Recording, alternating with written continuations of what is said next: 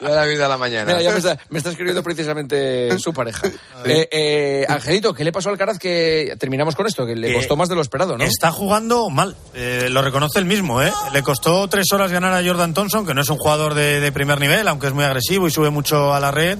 Y, y lo pasó mal Carlitos. Por decirte lo último, por cierto, acaba de perder Cristina Buxa y eso que vimos de fondo es el partido de Alejandro Davidovich ante Novak Djokovic. Estoy convencido que, que Davidovich, que está jugando muy bien al tenis, hoy le puede causar problemas a Djokovic, que es el primer partido que juega en Estados Unidos en dos años. ¿Crees Porque que se puede ir al el tercer set de este partido? Estoy casi convencido que se va a ir al tercer set. Vale. Eh, digo que, le, que Djokovic lleva dos años sin jugar en Estados Unidos porque el año pasado no le dejaron entrar por todo el tema de no estar vacunado y, y demás. Y lo de Alcaraz, que está jugando bastante flojo y que sabe que tiene que mejorar. Sí, la verdad que ha sido una, una gran batalla, ha sido un partido complicado. Él tiene un estilo de juego que es, que es complicado, intentar jugar agresivo, ir a la, a, a la red y, y, bueno, yo tampoco he estado muy fino que digamos en, en, los passings. Al final contra este tipo de jugadores tienes que estar fino en ese tipo de, de golpes y hoy no lo he estado, lo cual me, me ha costado bastante más. Pero muy contento de, de, poder sacarlo adelante, tener otra oportunidad para ser mejor en la siguiente ronda. Octavos de final y va a ser mañana, tiene hoy día de descanso ante Tommy Paul, que os sonará porque es el que le ha ganado las dos últimas ediciones en Canadá, incluido hace unos días que le eliminó el estadounidense. Así que es un poco su bestia negra. Gracias, Angelito. Chao, chao. Oye, muchísimas gracias, Pedro Martín, eh, Santi Cañizares, Dani Senabre, Gonzalo Miró, Ciro López, Fernando Evangelio. No, gracias a ti. De verdad, ¿eh? Ha sido un placer. De verdad, me lo, pues yo me lo, me lo, he pasado muy bien. Con el, los temas que Está hemos tratado bien. hoy, me lo he pasado francamente Está bien. divertido. Yo pi- pienso, ¿los oyentes también se lo pasarán bien cuando Sí. nosotros lo Sí. disfrutamos? ¿Y por qué no lo Eso- dicen? eso se transmite siempre. Sí. Por eso ¿No te lo has pasado bien ellos A mí me- también? a mí me lo dicen. Sí. Se lo pasan muy bien. Qué bien, qué bueno. Pues oye, gracias, ¿eh? Un placer. A vos. Un abrazo. Ahora cogéis el justificante que habéis trabajado y os lo pagan mañana aquí en personal. Un abrazo. Una y treinta y dos, hora menos en Canarias. Hasta aquí el partidazo que vuelve mañana a las once y media. Siempre la radio, nunca falla. Qué bien ha arrancado esta temporada. Adiós. Juanma Castaño. El partidazo de Cope. Estar informado.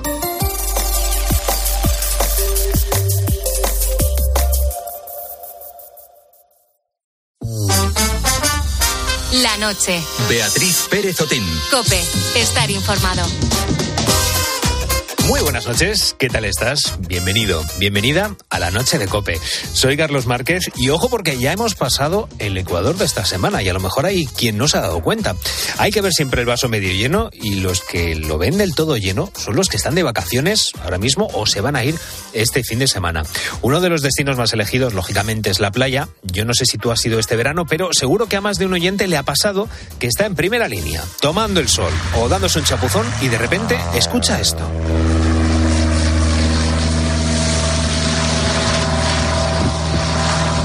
Te giras y ves una avioneta que cruza el aire cerca de la orilla y de su cola cuelga un cartel que dice Gran terraza de verano El Galeón, abierta todo el día. Esta es una imagen típica de este momento del año y nosotros nos preguntamos, ¿quién es el encargado de pilotar esa avioneta? ¿Qué permisos se necesitan para pilotarla? ¿Cómo de cerca puede volar una avioneta de la orilla? Pues Rodrigo es piloto comercial y va en una avioneta como la que acabamos de escuchar. Él es uno de los invitados que tendremos hoy en la noche de Cope porque esta madrugada vamos a hablar de esos trabajos que nos llaman la atención durante el verano. También vamos a hablar con Marimar. Ella es animadora en un hotel de Fuengirola, en Málaga, y su papel es, bueno, radicalmente contrario al de las personas porque ella trabaja para que otros disfruten en sus vacaciones. ¿Y qué me dices de los cines de verano, no? Otro de los lugares a los que visitamos en esta época del año. Pues los tenemos en las grandes ciudades, pero también los tenemos en algunos de los pueblos de nuestro país. Vamos a charlar con Pepe. Entre otras cosas, se dedica a atender la taquilla en el cine de verano de Abarán, un pueblo de Murcia. Sabemos qué tal son esas sesiones, en un momentito se lo vamos a preguntar. Este es nuestro tema de portada y esta madrugada contigo vamos a hablar de aceras, de carreteras y de señales, pero desde el otro lado del volante. Raúl Liñares, buenas madrugadas. Buenas noches, Carlos. Pues sí, vamos a hablar de a ver cómo somos como peatones, del 1 al 10. Vamos a intentar puntuarnos cómo somos cuando nos bajamos del coche y a ver cómo nos comportamos por la acera. Si somos respetuosos con los pasos de peatones, si cruzamos bien cuando nos toca cruzar, cuando el semáforo está para que podamos hacerlo. Y también le damos espacio pues, a los conductores para que se puedan quejar si ven que cuando van ellos por la carretera los peatones no, no lo cumplen.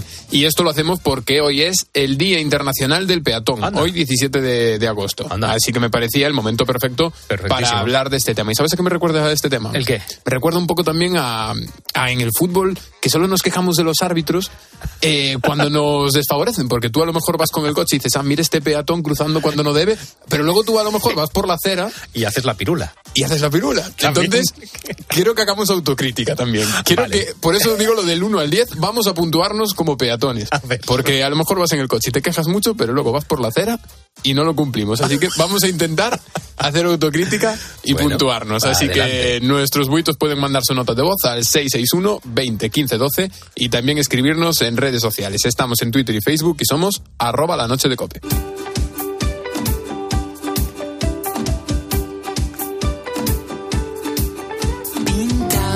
Tus labios de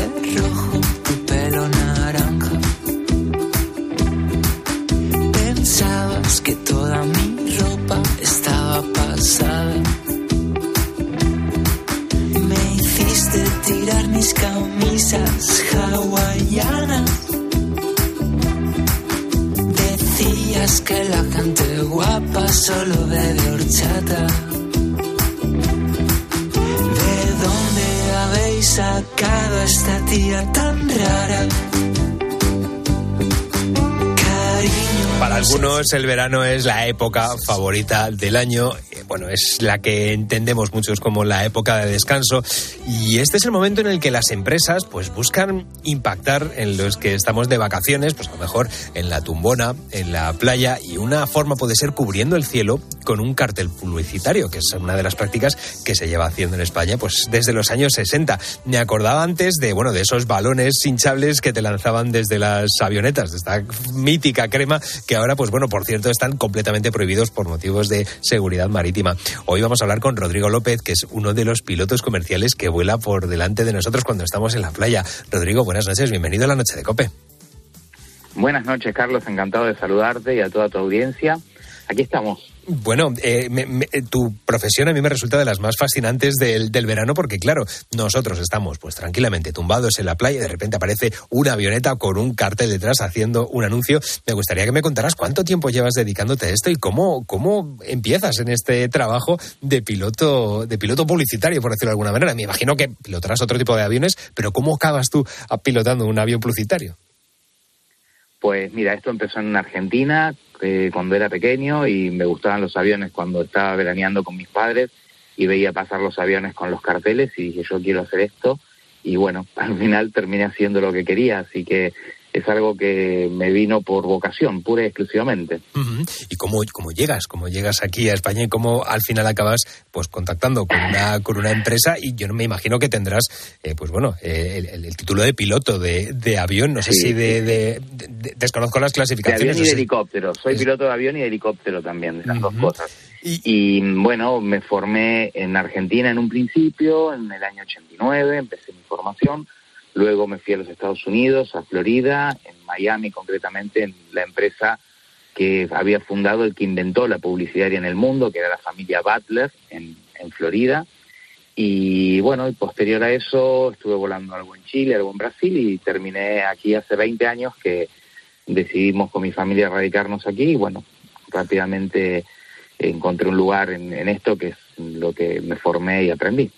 Y Rodrigo, cuéntame, ¿cómo es el día a día de un piloto de, de avionetas publicitarias? No sé cuántas pasadas tienes que dar delante de la orilla, dónde empieza ese, ese trayecto, y me imagino que el punto de inicio y de final será el mismo, pero claro, ¿cómo es ese día a día? No sé si tienes rutas, no sé cómo te, te organizas y de quién depende que pases por algunas playas y por otras. Me gustaría que me contaras cómo es un día a día de tu trabajo. Bueno, es bastante rutinario, aunque parezca algo que no lo es. Este, tenemos muchos protocolos de seguridad y se comienza el día haciendo briefing de trabajo en equipo, viendo qué es eh, lo que tenemos que hacer ese día, cómo está la situación meteorológica. Tenemos que ir viendo todas esas este, eh, cosas, inclemencias climáticas, también los factores relacionados con eh, el tráfico aéreo, si hay alguna operación especial. Entonces, este, bueno, tenemos que estar atentos a todo eso y una vez que tenemos controlado el entorno, la parte operacional, la parte de seguridad, comenzamos nuestro trabajo ya de cara al cliente puntual.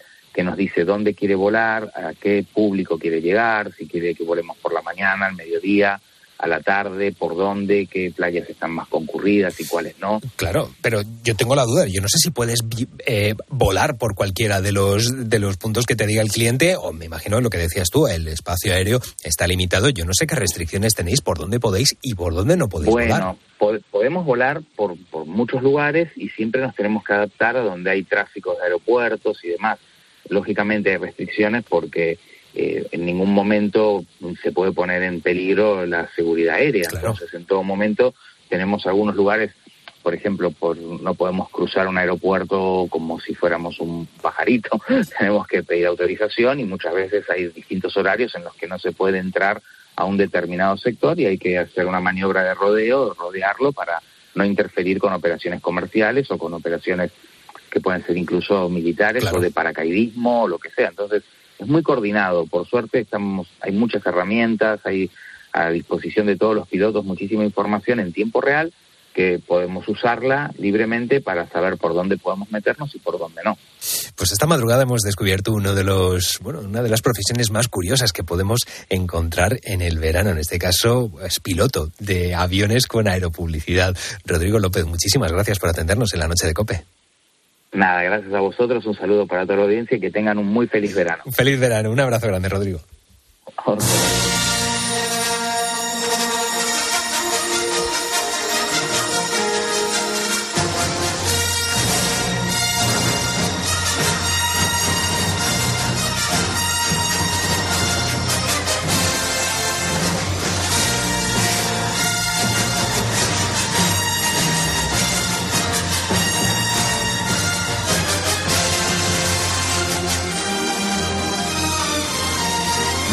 Preocupes que no vamos a cambiar la avioneta por el halcón milenario, no nos vamos a ir a profesiones eh, allende el, el, espacio, no, no, nos vamos a bajar al suelo, en este caso con una silla incluida que nos llevamos incluso desde casa, nos situamos en un cine de verano. Digo lo de la silla porque en algunos de ellos pues todavía es el propio espectador el que coge la silla y la coloca frente a la pantalla. El caso es que, bueno, pues ir la película de turno por la noche en el cine al aire libre pues es una de las actividades favoritas en los pueblos. Pepe Cano se dedica, entre otras cosas, a estar en la taquilla de este cine de verano en Abarán. Pepe, buenas noches, bienvenido a la noche de Cope.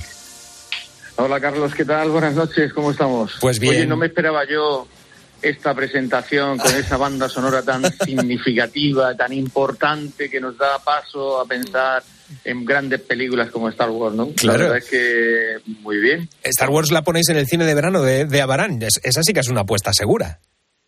Bueno, eh, la, la, hemos llegado a poner las últimas versiones que han Claro, salido, pero claro. no solo en el cine de verano, sino también en el cine de, de invierno, De invierno, ¿no? de interior, ¿no? Que es distinto, es muy distinto al cine de verano. La verdad es que el cine de verano tiene algo muy especial y es que la noche, la- el cielo, las estrellas y luego otra cosa importante, fíjate que dentro del recinto donde se proyectan las películas es como si fuese distinto de, de la calle, ¿no? Eh, incluso hay gente que se lleva una chaqueta por Sí. las noches porque, Porque refresca. refrescar, Te, ¿eh? te iba a preguntar precisamente por eso, Pepe, ¿en, en qué lugar de- del municipio de Abarán colocáis ese cine de verano? Porque yo no sé, claro, Pues tiene que ser en un sitio retirado. Las, las farolas municipales, me imagino que no se podrán apagar unas y otras, ¿no? ¿En qué lugar se coloca este cine de verano? Pues estamos en el centro del pueblo, No. en- el pueblo es Abarán, en la región de Murcia. Estamos en el centro del pueblo, concretamente dentro del ruedo de la Plaza de Toros. Oh, claro, claro. ¿eh? Ahí está, se está un poco, claro, ahí se está un poco más, un poco Sí. más recogido de la luz que pueda eh, tener el pueblo de Abarán de, de noche. se monta la pantalla gigante de cine en uno de los lugares que ya está preparado para que esté ahí montada y demás, y se proyecta el cine de verano entre las 10 y las 12. Algunas veces las películas suelen prolongarse un poquito más, Claro. de, de dos horas, dos horas y algo, ¿no? Pero es verdad que, bueno, en verano a partir de las 12, 12 y algo, pues termina lo que es el cine de verano. Pero sí que es cierto de que el cine de verano es entrañable para los pueblos pequeños y no tan pequeños tan a pequeños, veces. sí. Y además incluso por la playa acostumbran a ver muchos cines de verano, ¿no? O autocines, como se le llama. También, también. Eh, Pepe, me gustaría saber, tú de pequeño ibas al cine de, de verano. Yo no sé eh, si es, bueno, es, es la evolución, claro. eh, Yo, yo creo que también tiene que ser pues un orgullo, ¿no? El, el haber estado de Claro. pequeño y ahora estar dedicándote precisamente a eso que ha sido, pues bueno, una, una de las cosas que, que más nos ilusionaban cuando estábamos de pequeño en los pueblos o en el verano, que aunque no estuviéramos en el pueblo, pues oye, en las, en las grandes ciudades también hay cines de verano y es un plan muy chulo. Al final, acabaste en ese, en ese lugar. ¿Me ¿Recuerdas? ¿Qué recuerdas de aquellos momentos de cuando eras pequeño? La verdad es que eh, aquellos momentos los recuerdo con las películas de Manolo Escobar principalmente, algunas que otras de Paco Martínez Soria Sí. y, y algunas que otras que, que no llegábamos al principio. Además, incluso yo he ido al cine en aquel entonces de verano y no el cine de verano, donde nos ponían al principio el nodo, ¿eh? que duraba ahí Uy, no. esos cinco o diez minutos antes de empezar la película. O sea, que, que desde hace... O sea que- que más o menos estás dando, dando a entender la edad que tienes, que eso ya, sabiendo que estabas por viendo ahí el-. No, por ahí. no me oculto que he pasado los 50. Oye, ¿y cuándo...? Pero muy cuándo- bien conservado y muy bien Eh, llevado. Sí, me imagino, me imagino. Eh, Pepe, te quiero preguntar, claro, ¿cuándo se empieza a preparar un, un cine de verano? Porque nosotros, pues bueno, desde el mes de junio ya hay muchas localidades, y sobre todo en el mes de julio y agosto, que están, pues bueno, que es digamos la temporada alta, pero ¿cuándo empieza a preparar un, pues bueno, un cine de verano, las películas que va a proyectar, el lugar, me imagino que los permisos, ¿cuándo se empieza a preparar un cine de verano?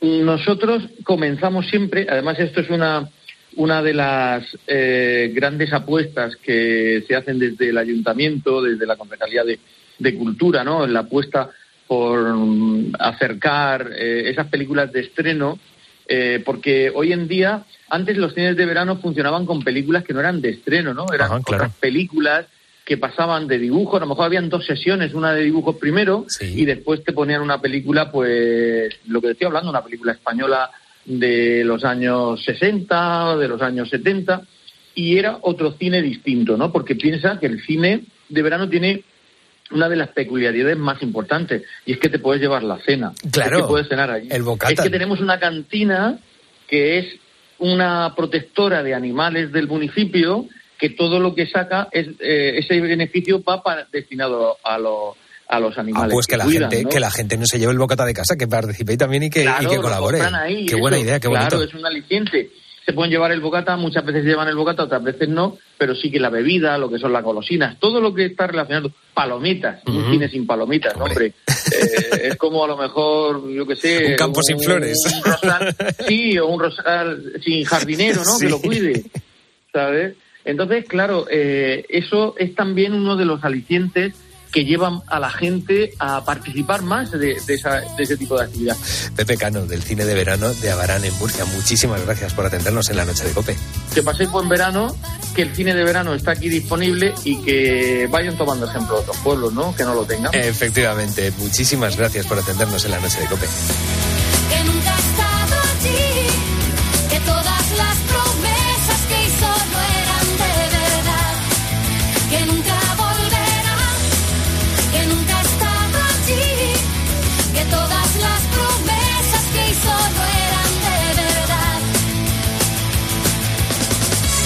Tener siempre una sonrisa en la boca puede resultar agotador.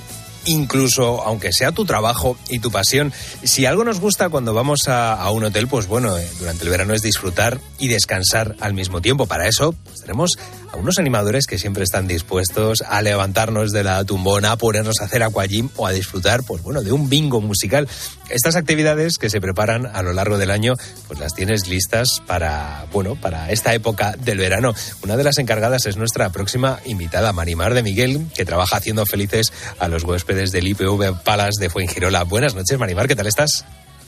Hola, muy buenas noches. ¿Qué tal? Pues muy bien. Bueno, nada, Gracias. eh, ¿cómo es tu día a día? Porque yo me imagino que, bueno, que el estar animando todo el rato a la gente puede llegar a ser, mm, pues sí, muy enérgico, la gente te lo agradecerá, pero oye, ¿qué pasa cuando tienes un día malo?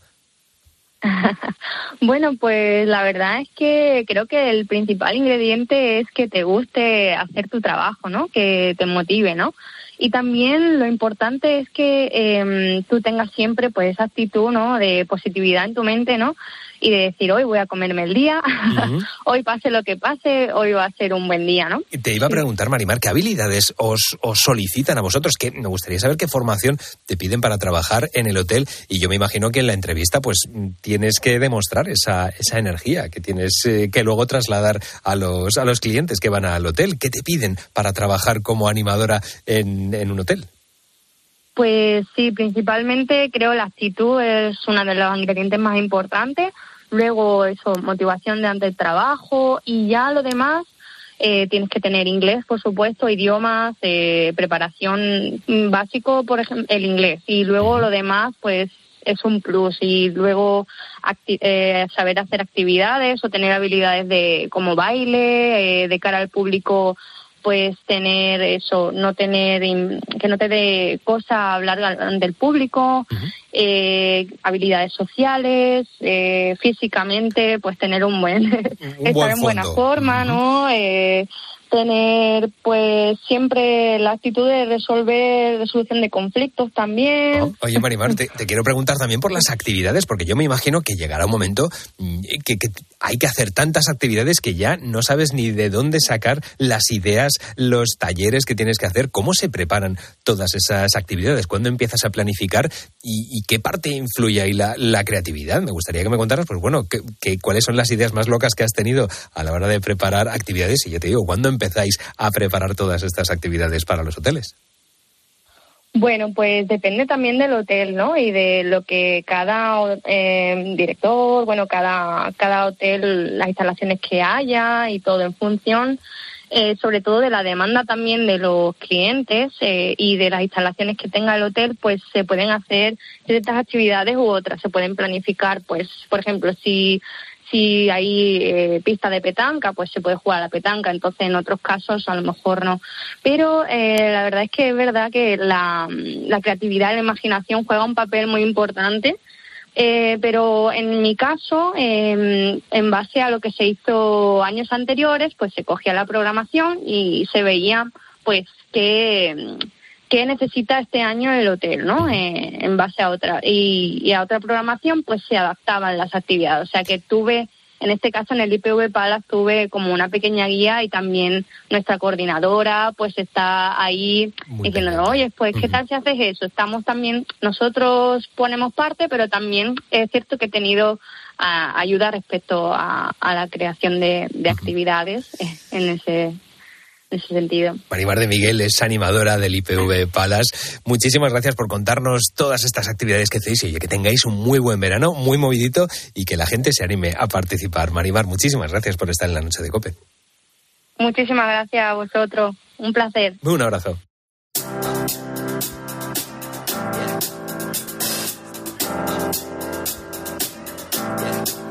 I got this feeling inside my bones. It goes electric wavy when I turn it on. Off from my city, off from my home.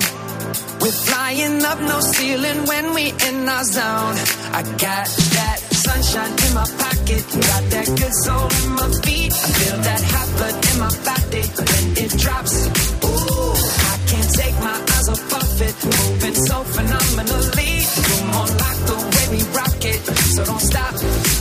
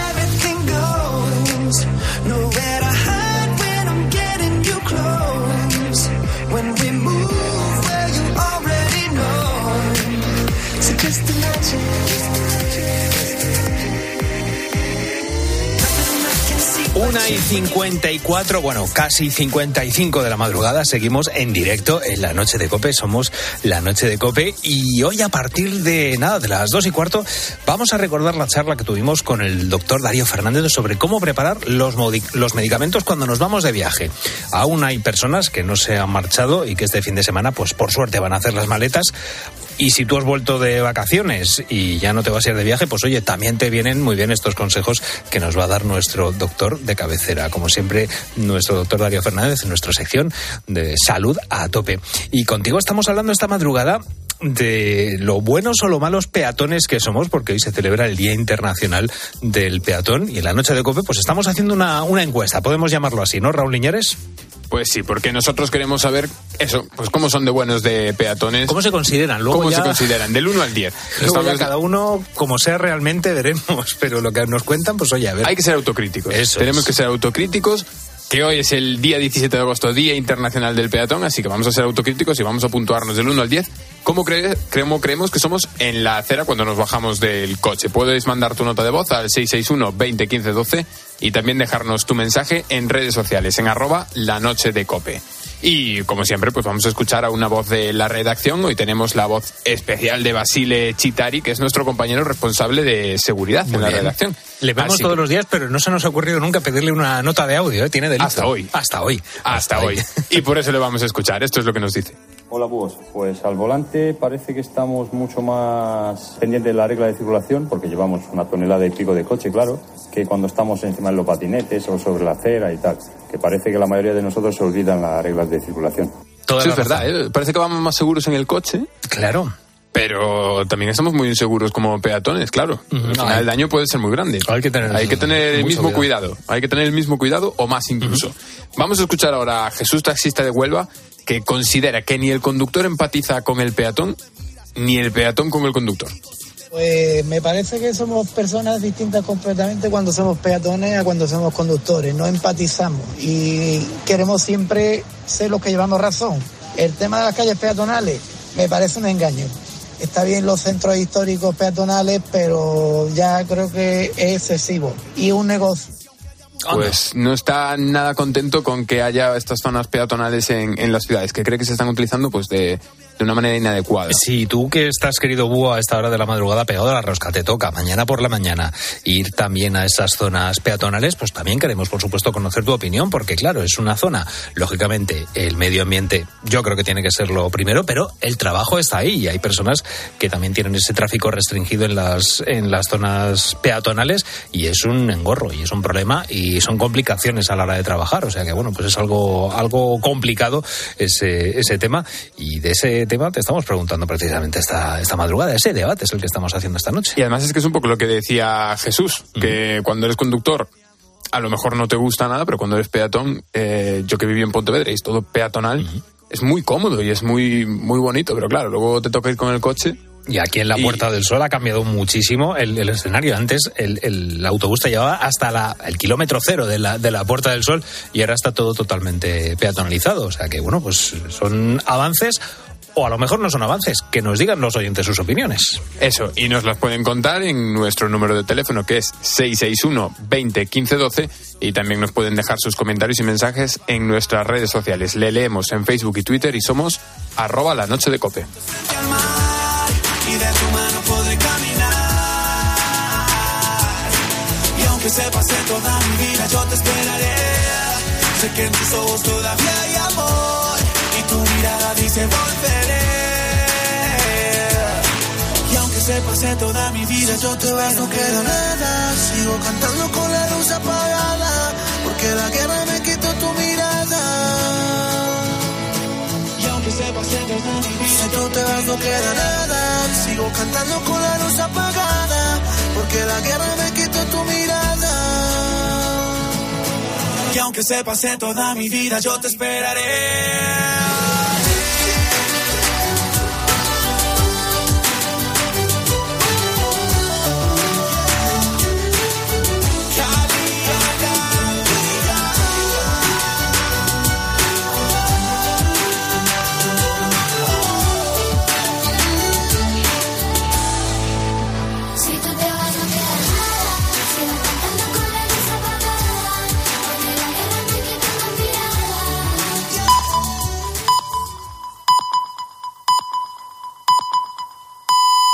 Son las